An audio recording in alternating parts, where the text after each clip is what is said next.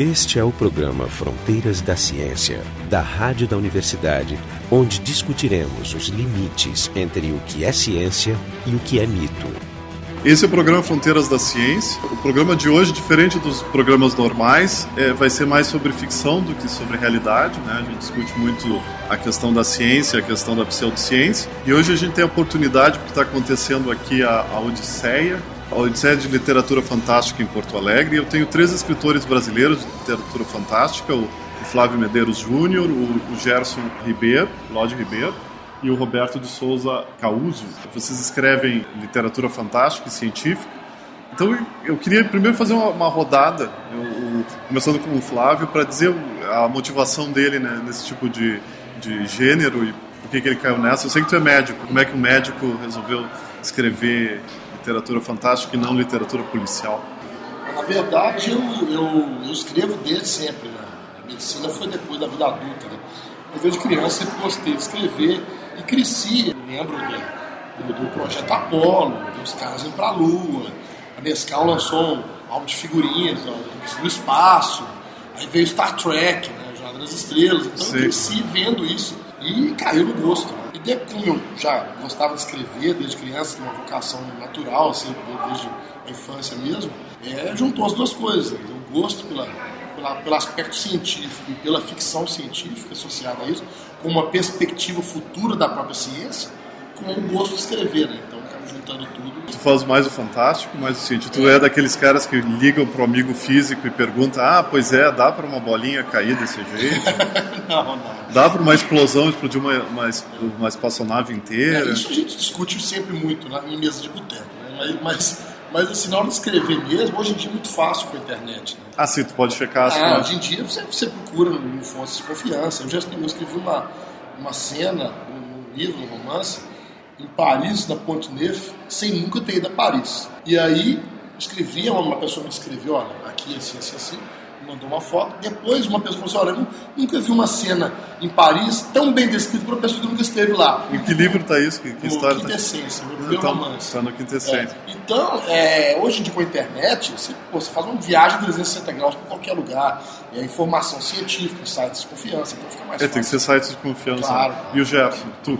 Bom, eu tenho realmente certa formação científica. Não? Ah, e tu é engenheiro eletrônico? Engenheiro eletrônico e astrônomo. Tu é astrônomo. Uhum, então, ficção científica hard, mais puxada para a ciência, sempre me pareceu uma coisa natural, porque até a minha paixão pela ciência, a minha paixão pela ficção científica, quando eu era garoto, estão mais ou menos misturadas na minha cabeça. Quando eu comecei a escrever, então, escrever ficção fantástica, eu me orientei para ficção científica. Mas eu também sempre fui apaixonado por história, no amo história, então enveredei, sem deixar a ficção científica, enveredei por um outro ramo da literatura fantástica, atualmente eu milito nas duas, que é a história alternativa. O que, que, é história alternativa? História alternativa é o seguinte, você pega é, qualquer evento da história passada da humanidade, por exemplo, Segunda Guerra Mundial, você propõe uma... uma... Ah, um outro fim. Exatamente. Ah, que nem o Philip Dick tem Isso, o... o Alto, Ah. isso é história alternativa. Sim. Você já conhece o Homem do Castelo Alto e outras obras da Segunda Guerra Mundial alternativas, isso é história alternativa. Ah, isso eu gosto. Só que eu propus, comecei a propor temas mais dentro da história do Brasil. Por exemplo, o Paraguai vencer a guerra ah, contra, o Paraguai, contra, o Brasil e se tornar uma das maiores potências mundiais. E por aí vai. Então, eu tenho essas duas vertentes. É, duas musas, você pode pensar assim, Urânia na astronomia e Clio na história. Ah, sim, sim. E, e tu, Roberto? Eu partilho do, da trajetória que o Flávio expôs aqui, né? Quer dizer, a gente se envolve com ficção científica a partir do interesse mesmo como fã, né? a partir da, do envolvimento como leitor. Eu escrevo um pouco de tudo, também escrevo fantasia. E eu estou chegando na FC Hard, né? Essa, O que, que é FC Hard? essa que trata mais das ciências exatas, né? E que busca eh, dialogar mesmo com a ciência e tecnologia. Mas assim, a- a gente fala ficção científica, nem sempre o aspecto científico é o mais importante.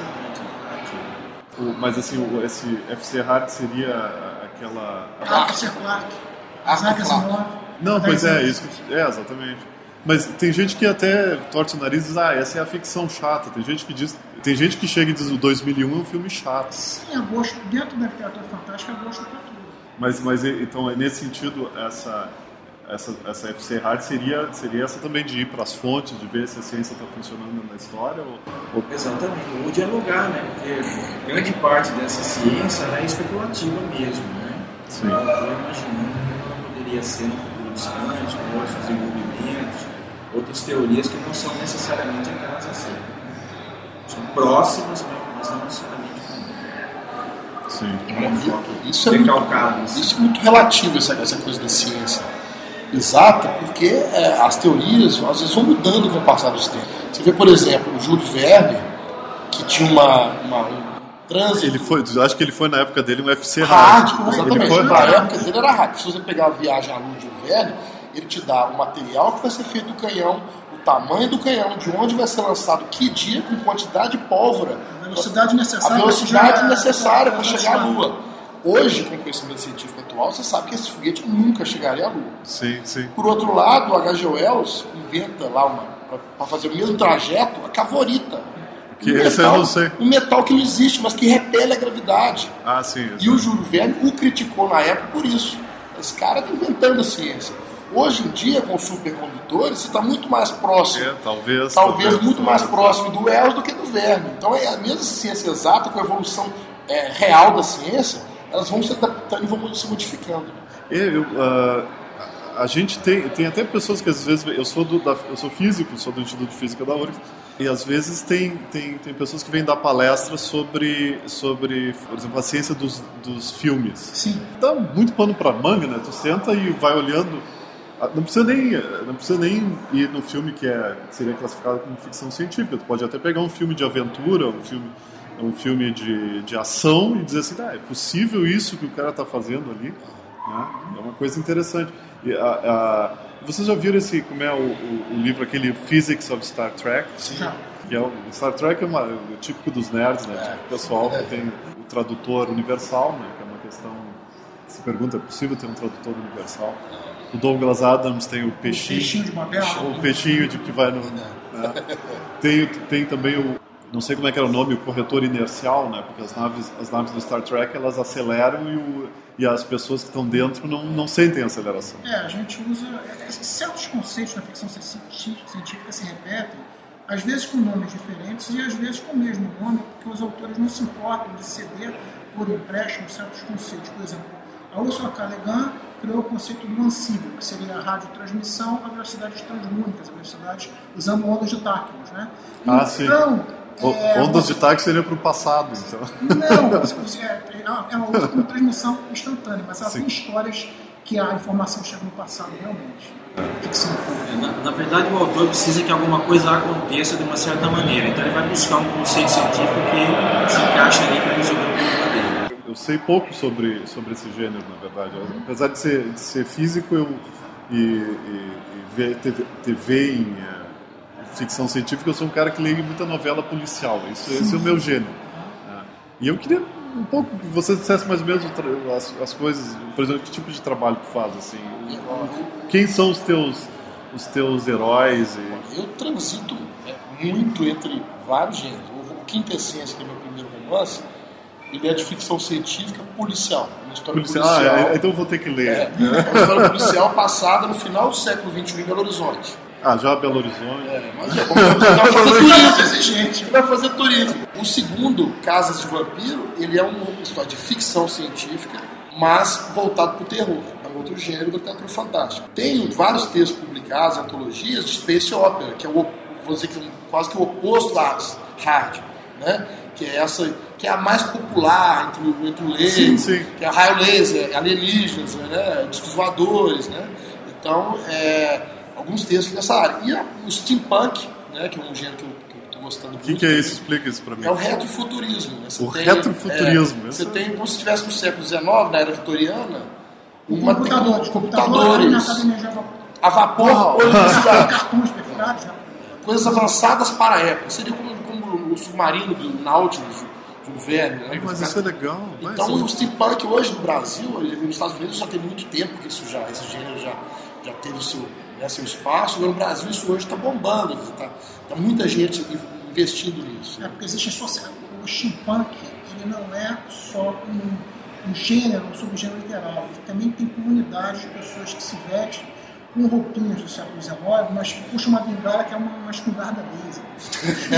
então, os caras gostam de brincar disso, como tem gente que gosta de fardar de oficial da guerra civil norte-americana, encenar a batalha, gente gosta de encenar justas da Idade Média. Esse estado dos cosplay, essas coisas assim? Não, cosplay é, é, Seria... é um tipo de cosplay, mas tem, tem cosplay também de Star Trek, de Star Wars. Não, sim, sim.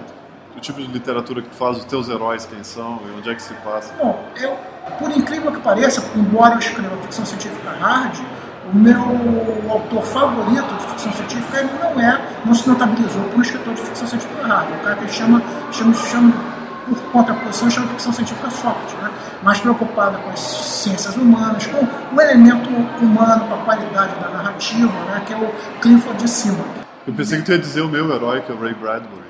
Ray Bradbury é um outro, que ele um outro também... da ficção científica soft. Né? Soft, é. Eu gosto de algumas coisas do Ray Bradbury, mas ele nunca fez muito na minha cabeça, porque ele é soft demais. Né? Por cima que pelo menos ele coloca os alienígenas, ele coloca os robôs, que a meu ver são mais legais que os robôs das Asimov, né? E ele sempre se Os robôs das Asimov são bons, né? Mas os não são Eu vou ter que olhar então. Eu vou ter e, que... e, mas ele sempre se preocupa muito com o elemento humano. É um, ele é um cara do interior dos Estados Unidos, ele coloca aquele negócio de que é, é de, é de uma época, é de uma vizinhança que você confia nos seus vizinhos. Então chega o alienígena e o alienígena não tem boas intenções, não é um monstro. Quando fisicamente é um monstro, ele tem uma índole positiva.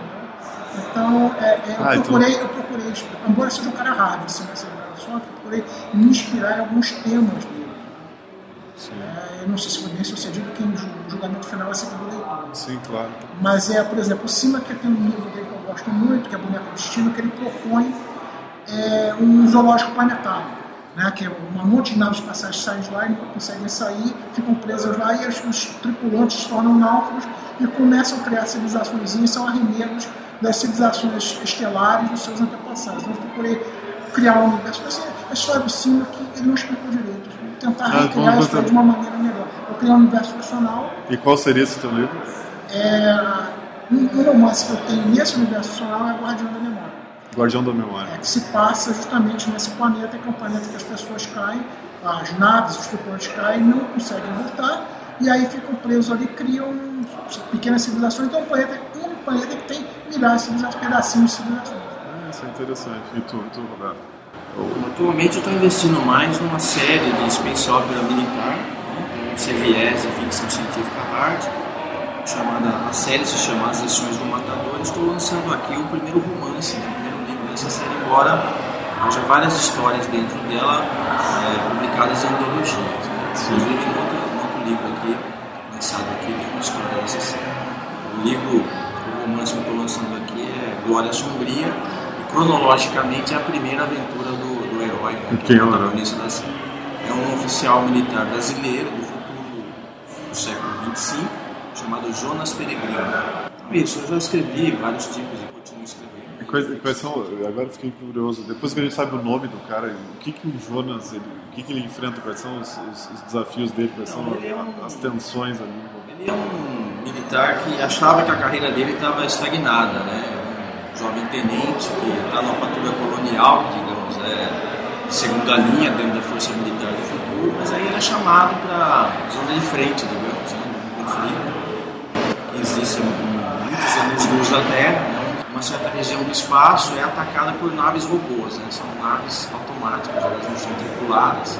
E quem o chama acha que ele pode ser decisivo né, para enfrentar essa ameaça é interessante porque isso é bem atual. Vocês, não sei se vocês estão seguindo a discussão ética sobre os drones e os, e os robôs. É uma das, das, questões que estão no fundo dessa, desse contexto da minha série. Né? Como é que fica o militar que ele é? Trecho do livro eu digo isso, que a, a função do militar é, pro, é, projetar destruição ou morte sobre alguém. Né? Quando não há esse alguém, como é que fica?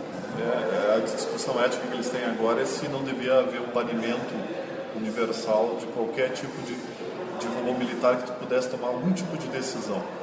Porque é. no momento que o robô passa a tomar decisão, é, tem questões éticas muito profundas que, que começam a... Mas esse é um conceito que ainda não está na realidade, né? Eles estão trabalhando nisso. o drone, né? O, o drone é completamente que, manual. Que toma a decisão sozinho, né? De quem é, ele vai matar. Ele, ele, ele, parece que tem drones agora que tem algumas inteligências. Tem algumas inteligências embarcadas, ele consegue tomar, uh, uh, mas ele sempre vai ter o manejador dele olhando. Uhum. Né?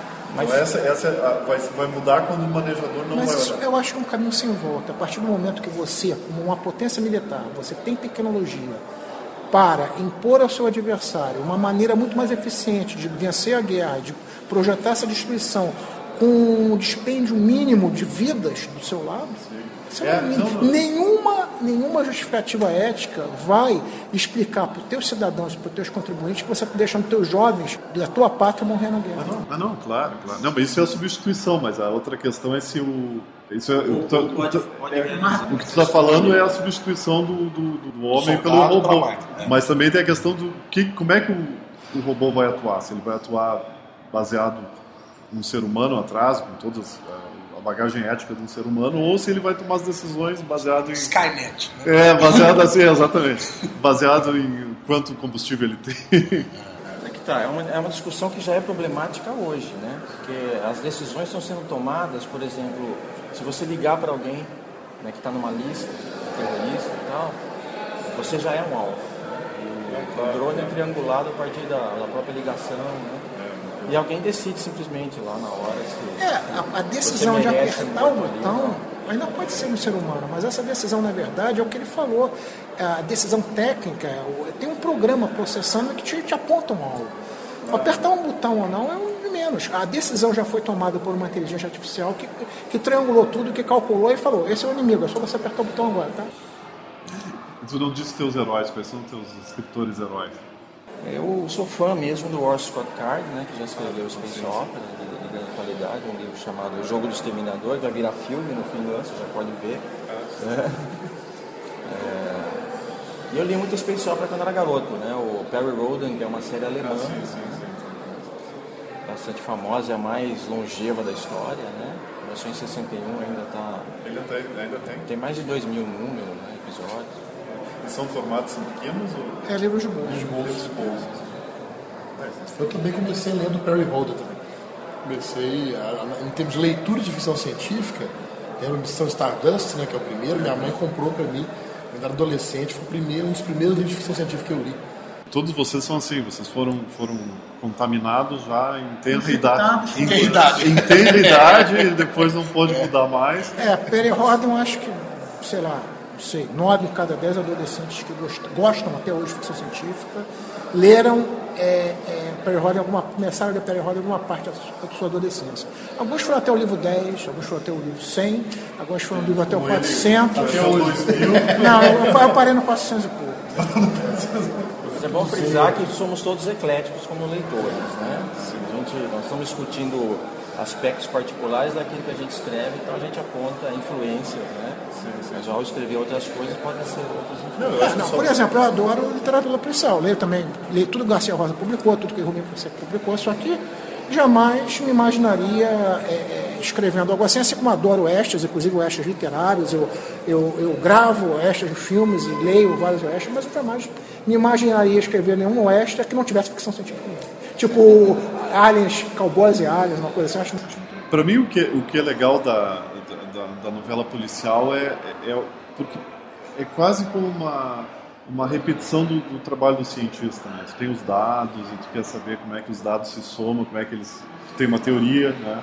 É, como é que as, os dados eles funcionam com a tua teoria. Por isso que eu gosto, é quase um exercício de de repetir o que eu faço o dia inteiro. Sim, eu, eu falei o que eu quero segundo crescer, né? Quem tu quer ser?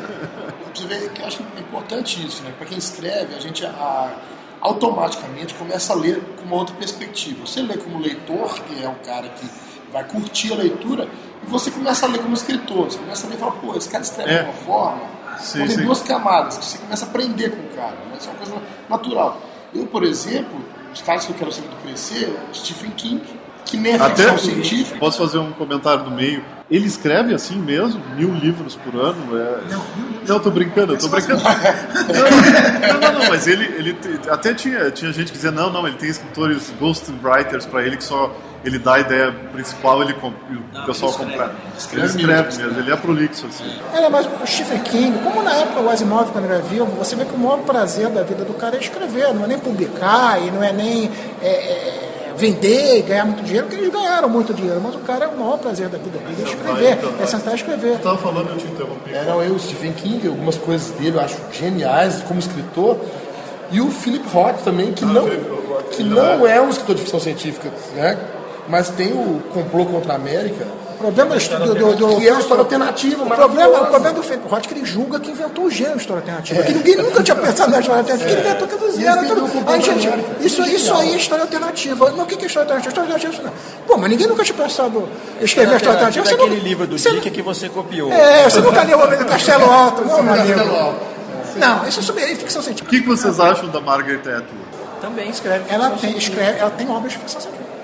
Embora ela possa, de repente, não reconhecer, mas que tem, tem. Mas ela publicou agora esse ano passado, eu acho, uma, uma antologia, uma coletânea de ensaios dela sobre ficção científica. Então, alguma conexão mais forte ela, tem. tem, né? tem aquele da. A, A história da Aya, da a história né? da Aya, né? E a Oryx and Crake. Esse não sei nem se foi publicado. Ah, não, tem, tem- são, são dois, é o Oryx and Crake e o Ano da Enchente, The Year of the Flood. São dois livros relacionados e estão relacionados com a engenharia genética. Então, no mesmo universo ficcional, os dois? Então, mesmo é uma continuação da história. É porque a gente está falando aqui, ele tem um universo ficcional extenso, eu tenho um universo ficcional extenso, ele está criando um universo ficcional extenso. A ficção científica, a literatura fantástica tem muitas dessas coisas, você cria os universos fic- ficcionais bastante elaborados, depois o autor se apaixona pelo seu próprio universo ficcional e às vezes, o que é mais bacana ainda, os leitores também. E aí você vai explorando, escrevendo novos trabalhos. Você vê, ele falou, eu estou lançando meu livro aqui, que é o primeiro romance ficcional, mas eu já tenho três histórias publicadas em livros que se passam nesse mesmo universo ficcional. Gerson, o que que é o universo ficcional? É, é- é- é são as regras daquele mundo ou, Sim. personagens? Não, não, você imagina o seguinte, é, é um exemplo bem clássico. Star Trek, Jornada nas Estrelas.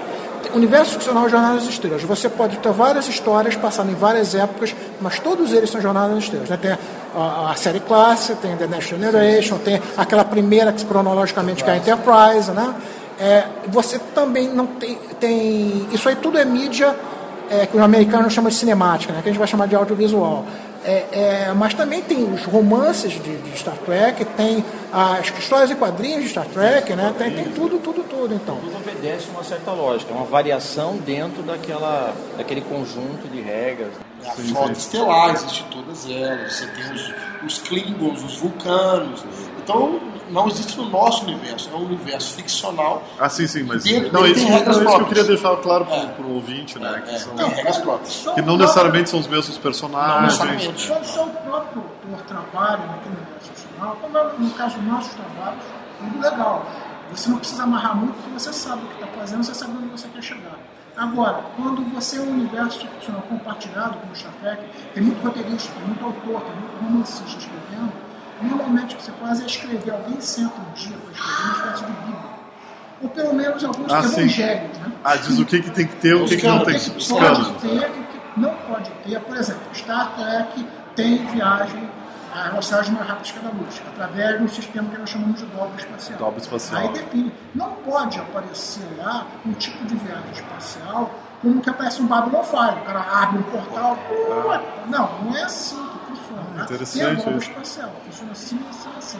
Temos as raças alienígenas, quase todas são humanoides, como os Klingons, como os vulcanos. Mas tem que ter um amadurecimento da, Não. desse universo para surgir os cânones, né? Sim, mas quando você tem vários autores, é importante você trabalhar com uma espécie de amarração, porque senão ele está escrevendo de um jeito, estou escrevendo do outro, daqui a pouco a coisa começa a fluir. né? Mas vai- Fala da sua experiência, tá, José? Você fez algo assim pro universo do Taekwondo, que é um livro dele. É, é. Surgiu uma proposta de criar um universo ficcional cujo carro-chefe era um jogo de computador, que foi o projeto Taekwondo, mas que tinha também sua vertente literária, que tinha sua vertente de histórias em quadrinhos, então, com vários autores trabalhando. Então, eu fui chamado para criar o universo, estabelecer o universo ficcional.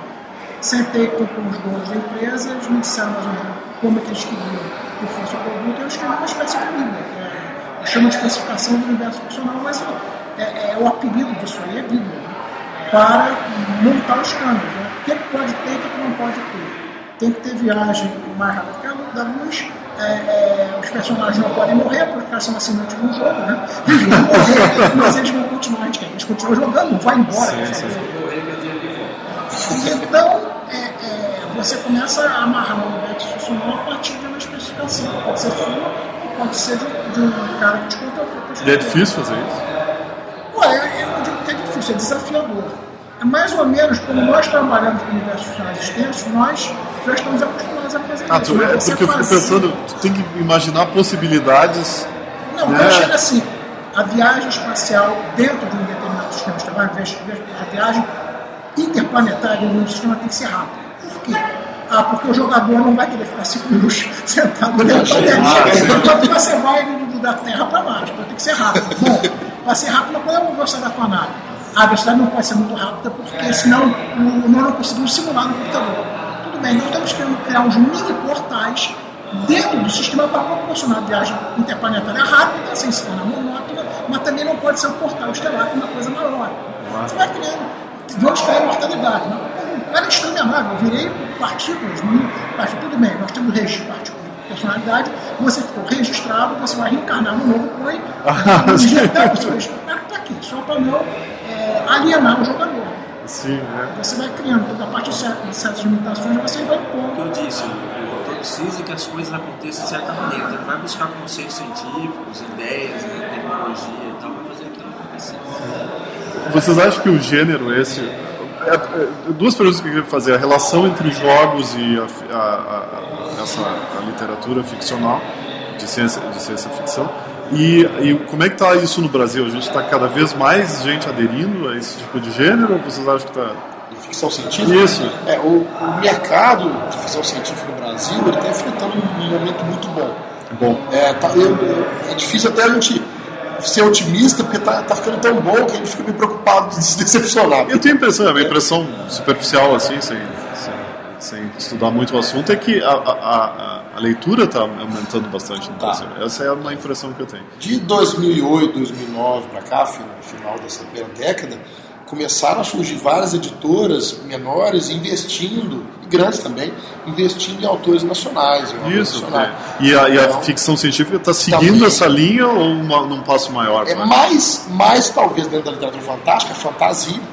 Eu diria que a ficção científica está pegando uma carona. Tá pegando carona no vácuo. Carona. No vácuo. Moderninha. É, É, porque a ficção científica no Brasil, ela surgiu, publicação de obras estrangeiras ou internacionais, surgiu há mais tempo porque surgiu na década de 70 como uma decorrência da corrida espacial. Sim, Né? sim. Então, aqui no Brasil, se você pegar radiografias na década de 70 na década de 80, tinha mais livros de ficção científica de autores estrangeiros, que era a maioria, do que livros de fantasia de horror. Aí surgiu o Stephen King, começou Tira o Stephen King, ainda vai ter mais de ficção científica do que de horror e fantasia. Você bota o Stephen King, não. Muda, horror. claro. Mas o Stephen King é um ponto fora da curva. Depois o Jim Kant também, mas tá. Agora, os fenômenos recentes, os filmes todos de vampiros, primeiro com a Raça e agora com o Crepúsculo, né? Puxou o horror para cima, uma puxada para cima. E o Tolkien, né? O Senhor dos Anéis, que foi redescobrir o Tolkien, Sim. deu uma puxada grande na fantasia. A ficção científica não tem nenhuma impactou tanto, recente, né? Como ess- essas, exemplo da, da fantasia e do horror.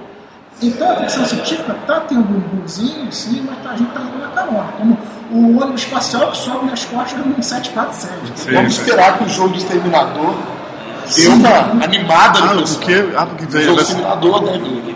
É, porque O Card. o Card ele não tem só esse livro. É o primeiro de, uma, de um universo ficcional extenso. Se Ah. bombar, começou os Anéis bombou, a série Crepúsculo bombou. Ah, talvez o pessoal comece a ler essa. E é ficção científica. mais esse gênero. Quem é o leitor, tipicamente, de- da ficção científica no Brasil? É Ah, mais homens, mais meninos, jovens, mais jovens do que velhos. Se bem que os velhos, você quando se infecta, normalmente você continua Ah, com nunca- o vírus. é entendeu? Mas garotos do que garotas. As garotas, fantasia e horror, eu acho que está mais ou menos a mesma coisa, mas ficção científica Eu fico é. pensando, as, as meninas devem gostar mais de vampiros. Ué, mas né? físico, tem, mais, ser. tem mais relacionamento. é físico, na tua sala tinha, quando você se formou, se graduou, tinha, devia ter mais rapazes que meninos. Claro, claro. Então, astronomia é a mesma coisa, engenharia é a mesma coisa. São esses caras que gostam de física, gostam de engenharia, gostam de ciências exatas, normalmente é o núcleo duro da ficção científica. Gosta, é Então, as coisas estão mudando, né? Tá, Porque nós temos grandes é, ficção científica, com grandes autores que têm uma formação totalmente de ciências humanas. Inclusive autores de ficção científica rádio que têm uma formação de ciências humanas, como Greg Bear, né, com outros também. Mas eu acho que a maior parte das pessoas que tendem a gostar é porque gostam também da física, da astronomia, da biologia, que também é uma, biologia é uma ciência exata. É, e biologia tem muito espaço para ficção científica. Né? Não, tem gente que se especializa em ficção científica abordando as questões genéticas, a produção de, de mutantes. De, é, os mutantes, né? Os mutantes são é, clássicos. Humana, né? A Sim. própria questão alienígena começa a entrar dentro da biologia alienígena, dentro dos ecossistemas alienígenas criação de uma biosfera. Eu queria dizer para vocês até uma coisa interessante. A gente tem uma, uma, na Universidade Federal do Rio Grande do Sul, a gente tem uma cadeira de exobiologia. É a, é, é a primeira da América Latina feita biologia? dentro da biologia. É uma cadeira alternativa, não é, não é, não é obrigatório no currículo, é exobiologia. É dado por um dos participantes desse programa, o Jorge Kilfa. E é, é, uma, é, uma, é uma disciplina que, que é dada em muitas mãos por astrônomos, por geólogos, por biólogos, justamente pra, porque a, exobiologia ela envolve todas as ciências. Né? O tem que saber onde esse bicho vai morar, como ele vai respirar, que tipo de, de, de, de meio ambiente ele tem que ter, solar, etc. E tal, que, é, que é interessante. Essa cadeira de exobiologia a gente criou aqui no Rio Grande do Sul. É, tomara que, expand, que, que expandimos essa. Bom, eu acho que é mais ou menos isso que eu queria. Eu queria agradecer a vocês, então, o Flávio Medeiros, o Gerson Lódio Ribeiro e o Roberto Souza Caúso, né, pela oportunidade de falar com vocês sobre essa. Eu, eu acho que todo cientista, ele, a pessoa que acaba na ciência, ele foi inspirado por um escritor de ficção científica. No meu caso foi assim, né? eu li Asimov. Eu trabalho, eu trabalho até em neurociência por causa do Asimov e do cérebro positrônico. ah, eu sou um físico que trabalha em neurociência por causa do cérebro positrônico do Asimov. Até hoje eu vou tentando entender como é que funciona o cérebro positrônico. Não está claro. Né? Você precisa voltar para a ficção científica. Então. Não, eu acho que sim, eu acho que sim. Né? É. Deve ter coisa mais moderna na ficção científica, você não conhece. Não, eu, eu, vou mandar uns e-mails para vocês, vocês é. me alimentem com, com leitura para os próximos anos, tá bom? Muito obrigado, então. Obrigado a vocês. O programa Fronteiras da Ciência é um projeto do Instituto de Física da URGS, técnica de Gilson de Césaro e direção técnica de Francisco Guazelli.